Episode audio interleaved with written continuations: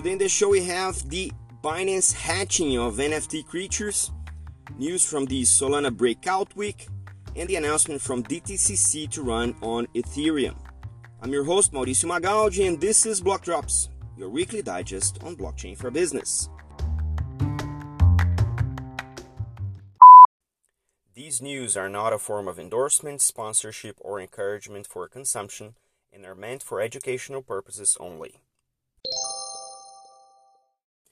We've been speaking about play to earn gaming for some time now, and I do believe this is uh, one of the hottest trends in the NFT blockchain space. But this one is pretty interesting. Well, not only it's been launched at the Binance NFT platform using Binance Smart Chain, but it also mixes a little bit of Pokemon, Tamagotchi, CryptoKitties, Axie Infinity in a different way of tackling these in-game creatures.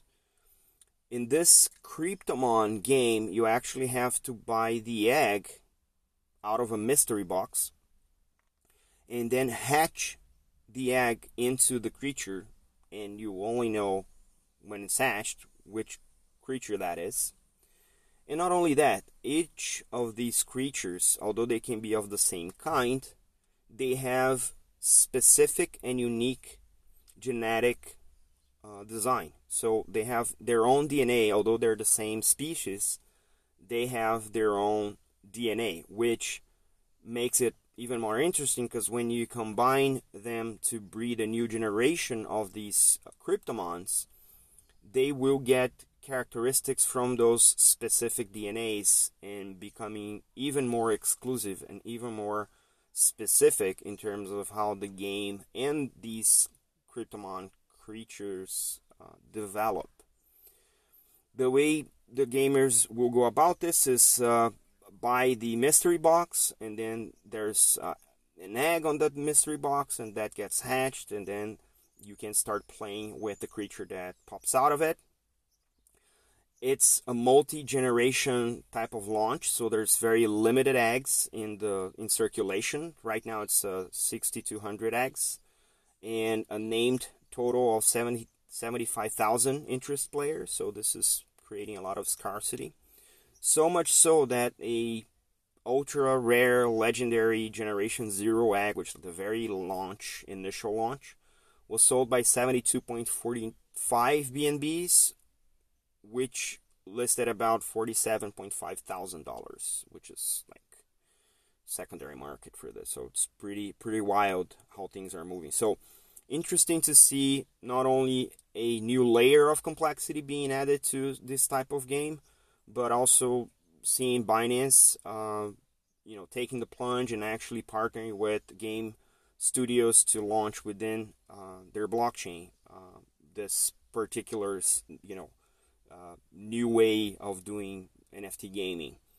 Interesting to see also that Binance is, regardless of what's happening in regulations with Binance all across the world, they're continue to invest in this seems to be, at least for the moment, the right expansion strategy, which would then draw more people into their own ecosystem, which makes them even more uh, critical of a global player. So interesting to see how these things are developed. This was the breakout week for the Solana community, and I bring to you three of the most interesting announcements from this week. The first one is the partnership between Solana and Brave, the uh, browser manufacturer.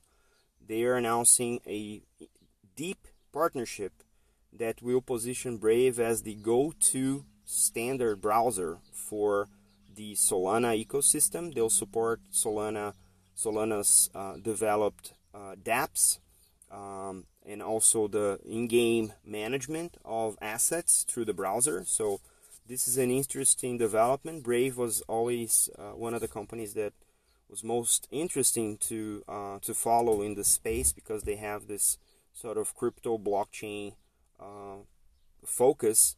And now that Solana is becoming increasingly more relevant in the development space, it's only fair that we're seeing uh, this type of partnership. Good to them. Interesting to see how this thing is going to progress. The second announcement was a partnership with the co-founder of Reddit, and they created a massive fund for development of Web3 applications. Um, the fact that Reddit has been one of the first uh, social networks to actually uh, use a form of tokenized incentive for the users is no not a not a coincidence. The fact that they're partnering with Solana to promote and invest into a larger field of development developers that is like increasing by the day um, is also no coincidence. This is a specific uh, form of development that we're going to see on the social network space. Um, we also uh, know that Twitter is super bullish on uh, Bitcoin, so it's interesting to see that now the Reddit um, founder is actually pushing for the adoption of Solana. We'll see how that reflects on the Reddit itself. And the third note is Neon Labs, the developer of Ethereum Virtual Machine, the EVM, uh, raised $40 million to expand on the development of the EVM for Solana. That means that if you have an Ethereum based uh, distributed application, such as the DeFi protocols that run on Ethereum layer 1 or layer layers 2, you can transfer or port your application to run on top of the Solana blockchain without having to recode the entire application. So Neon is actually trying to scale that EVM development so that more people can bring their applications from Ethereum, which until we see 2.0 turn, you know, reality is practicing very expensive gas fees. So this is a way of actually taking the Ethereum standard, which is interesting on this type of movement, to other blockchains. So we've seen this with the Flow blockchain a few weeks back, now with Solana. So that means that little by little, the EVM or the Ethereum standard for coding is becoming the industry standard, which we'll have to see if this is going to stick. But pretty interesting move and interesting news out of the Solana breakout week as well. The DTCC, which is one, if not the largest back office for post trade in the um, financial markets, uh, announced that they are launching a new platform called the DSM, the Digital Securities Management Platform, that is going to address an industry wide solution that offers common market infrastructure and standards for private markets. This is the first time that we're seeing DTCC uh, play such a massive role. They are no stranger to blockchain. They have done a number of experiments. They have a, a live post trade platform running on blockchain. But the fact that they're taking this to private markets in the sense of standardizing the whole practice across the globe is really interesting, really relevant. The DSM will let participants um, both through central and distributed infrastructure to leverage this cloud-based architecture in booking all of the entries for record keeping of their securities and not only their own securities but also the digital assets that they might want to trade in private space. So this is an option that will allow them to create this tokenized version of their securities and trade them in a more straightforward and almost self-liquidating manner with reduced operational costs because they now have standards and they have automation everywhere. They have digitalized uh, records of transfer and restriction, and they'll do uh, gross settlement as early as T plus one. That means that the plus three, plus five, plus week type of settlement that is currently the norm in the space is now reduced to T plus 1, which means that's a greater liquidity in the space for private for private markets. They're also exploring the ability for broker dealers to hold customer assets within DSM, such as like a they, they're calling this a good control location, which means that there's like smart and traceable uh, custody in, in the customer assets for both traditional and tokenized representation of those securities, which of course is subject to um, regulatory consideration and approval. Which I think is the most interesting thing about this is that we've come to expect in the traditional finance space that back office uh, companies have little value to add because there's like paper pushers. But the fact that the DTCC is actively pursuing efficiency and transparency through the use of blockchain, in this case is the Ethereum, uh, public Ethereum network, but they will launch uh, the DSM onto other blockchains if the market so requires, means that they can become not only the paper pushers, but turn that into an actual added value by turning the settlement of those assets into stuff that was weeks long into T plus one, which creates so much more opportunities for those who are in the space.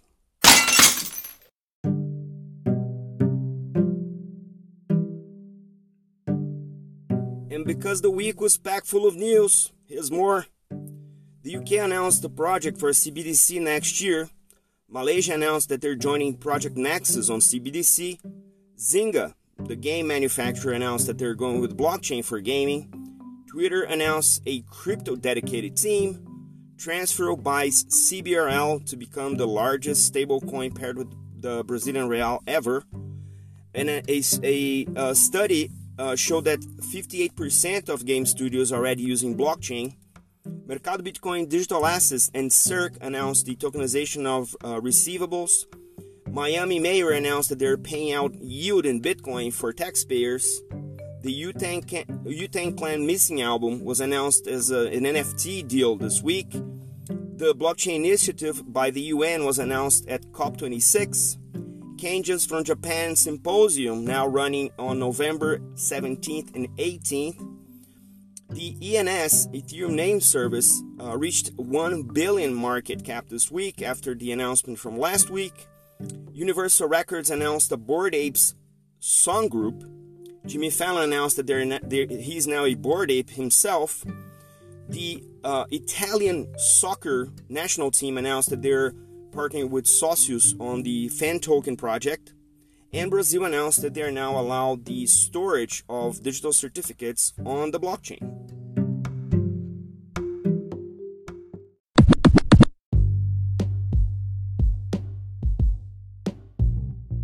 The Block Drops podcast is available on Anchor FM, Spotify, Google Podcast, Apple Podcasts, Numis, and iColab.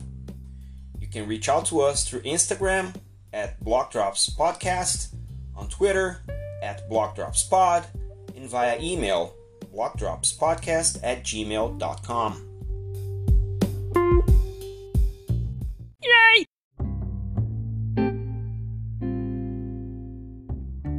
Shoutouts today to Magnus Soderberg, Carlos Arena, John Allen, Anthony Pompliano, Matheus Bombig, Irina Karakiauer, Matthew Kronick, Andrea Frosinini, and Cathy Hackl. Also, shout outs to Nico Saki and Lucas Yamamoto and ZD from Future Money, where I was uh, this week speaking about the trends on blockchain. To Marcelo Assunção and the whole team at Feed22 and Lucia for the invitation and also the support for my panel on the Singapore FinTech Festival, and also the IBM crew organizing the Change Experience event from next week. All the links for these events are on the episode description. This is all for today. See you next time. Ciao.